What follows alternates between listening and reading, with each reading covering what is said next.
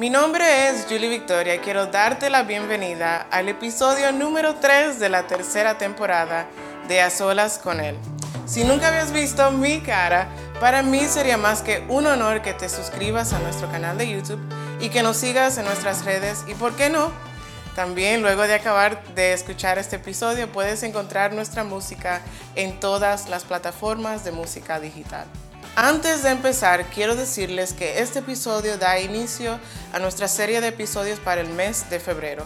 Como estamos en el mes del amor y la amistad, hablaremos del amor, pero no será de la clase de amor que todos estamos acostumbrados a escuchar en este mes, sino que aprenderemos acerca de cómo amar como Cristo y es muy probable que cada semana seamos confrontados con la verdad que nos hace libres en la palabra del Señor.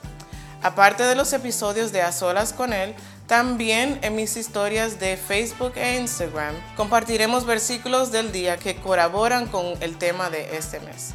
En el episodio de hoy hablaremos de cómo hacer el bien a nuestros enemigos.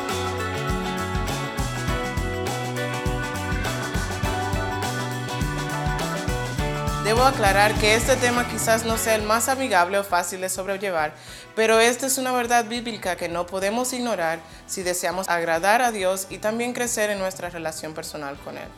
Estudiemos la palabra juntos. Busca tu Biblia y lee conmigo. Debemos orar por nuestros enemigos. Mateo 5, 43 al 48 dice, Ustedes han oído que se dijo, ama a tu prójimo y odia a tu enemigo, pero yo les digo, amen a sus enemigos y oren por quienes los persiguen, para que sean hijos de su Padre que está en el cielo. Él hace que salga el sol sobre los malos y sobre los buenos, y que llueva sobre justos e injustos. Si ustedes aman solamente a quienes los aman, ¿qué recompensa recibirán? ¿Acaso no hacen esto también los recaudadores de impuestos? Y si saludan a sus hermanos solamente, ¿qué de más hacen ustedes?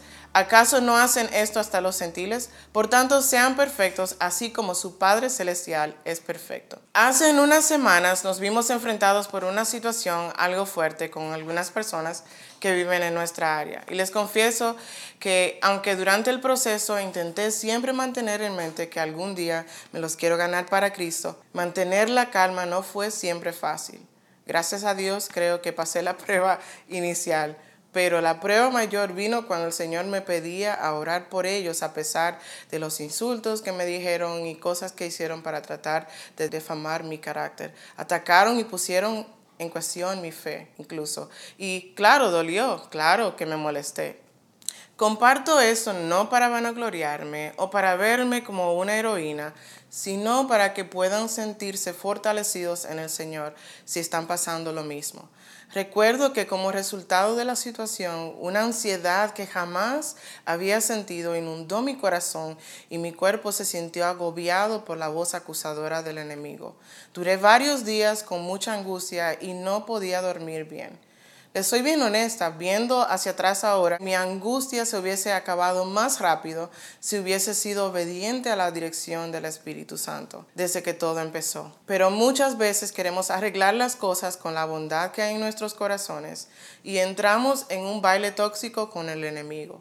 Si queremos victoria, debemos usar la autoridad que tenemos en Cristo y dejar de bailar con el enemigo. ¿Qué quiero decir con esto? Muchas veces queremos convencer al que nos desea mal que nosotros queremos el bien. El enemigo es malo y terco y cuando usa a alguien para hacernos daño, no lo suelta. Por esto somos llamados a orar por nuestros enemigos. Lo que muchas veces no se puede resolver hablando físicamente, tiene resolución en el mundo espiritual, en los aires. Dios pelea por nosotros. En el libro de Jeremías capítulo 20 del 11 al 13, la palabra nos dice, mas Jehová está conmigo como poderoso gigante. Por tanto, los que me persiguen tropezarán y no prevalecerán, serán avergonzados en gran manera, porque no prosperarán, tendrán perpetua confusión que jamás será olvidada. Oh Jehová de los ejércitos, que pruebas los justos, que ves los pensamientos y el corazón, vea yo tu venganza de ellos, porque a ti te he encomendado mi causa. Quiero que quede bien claro que no oramos para ver caer a nuestros enemigos ni para burlarnos al ver la justicia de Dios obrar. No, esto es pecado. Oramos para que el diablo no se salga con las suyas. Oramos para tomar el lugar que nos corresponde como hijos de Dios. El profeta Jeremías es conocido como uno de los más sufridos y por esto lo llaman el profeta llorón. Verdaderamente vivió una vida agradable a Dios, pero pasó de todo en lo largo de su vida. Fue un profeta que por decir lo que Dios le decía que hablara, se metió en muchos líos. Creo que de él podemos aprender mucho. En los versículos 11 y 12 del capítulo 20 de Jeremías, vimos como él de cierta manera se recordaba a sí mismo quién es el Dios a quien él le servía y qué pasa cuando Dios hace justicia. Me parece que es buen recordatorio de quién es nuestro Dios.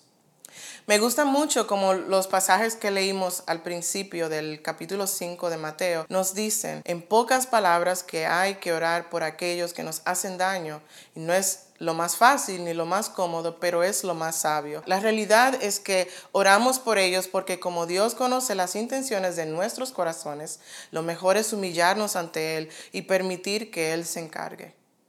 Por último, en la situación que pasamos recientemente, en mucha parte me ayudó pedirle a Dios que me ayudara a verlos con el lente de los ojos de Cristo, porque los míos me hubiesen metido en muchos problemas. Al verlos con los ojos de Cristo, tuve frecuentemente presente que ellos son almas con necesidad de un Salvador, igual que yo, y que muy probablemente han vivido sus vidas desenfrenadamente porque no han tenido un ejemplo de Jesús que se atreviera a mirarlos más allá de sus fallas y amarlos con el amor del Padre. Ahora, amarlos con el amor del Padre significa que si amamos a alguien como Cristo nos ama, nos atrevemos a confrontarlos con la verdad de la palabra, aunque a ellos no les agrade y no significa esto que andaremos ciegos sin protegernos. En otras palabras, como te veo ciegamente feliz huyendo corriendo hacia un precipicio que puede destruirte espiritualmente, me conformo con no caerte bien para salvarte de la destrucción espiritual y quizás también física, porque todo lo que pasa en el mundo espiritual tiene repercusiones físicas, como les he dicho en otros episodios.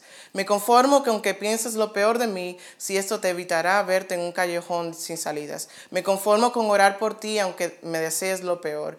Así es el amor de Cristo. Su gracia nos alcanzó y nos continúa alcanzando, aunque en nuestro error le hemos dado la espalda una y otra vez. La semana pasada Dios puso en mi corazón orar por mis seguidores en nuestras redes. El Espíritu Santo me permitía sentir cómo otros creyentes, igual que yo, también estaban siendo víctimas de espíritus acusadores que les estaban robando la paz.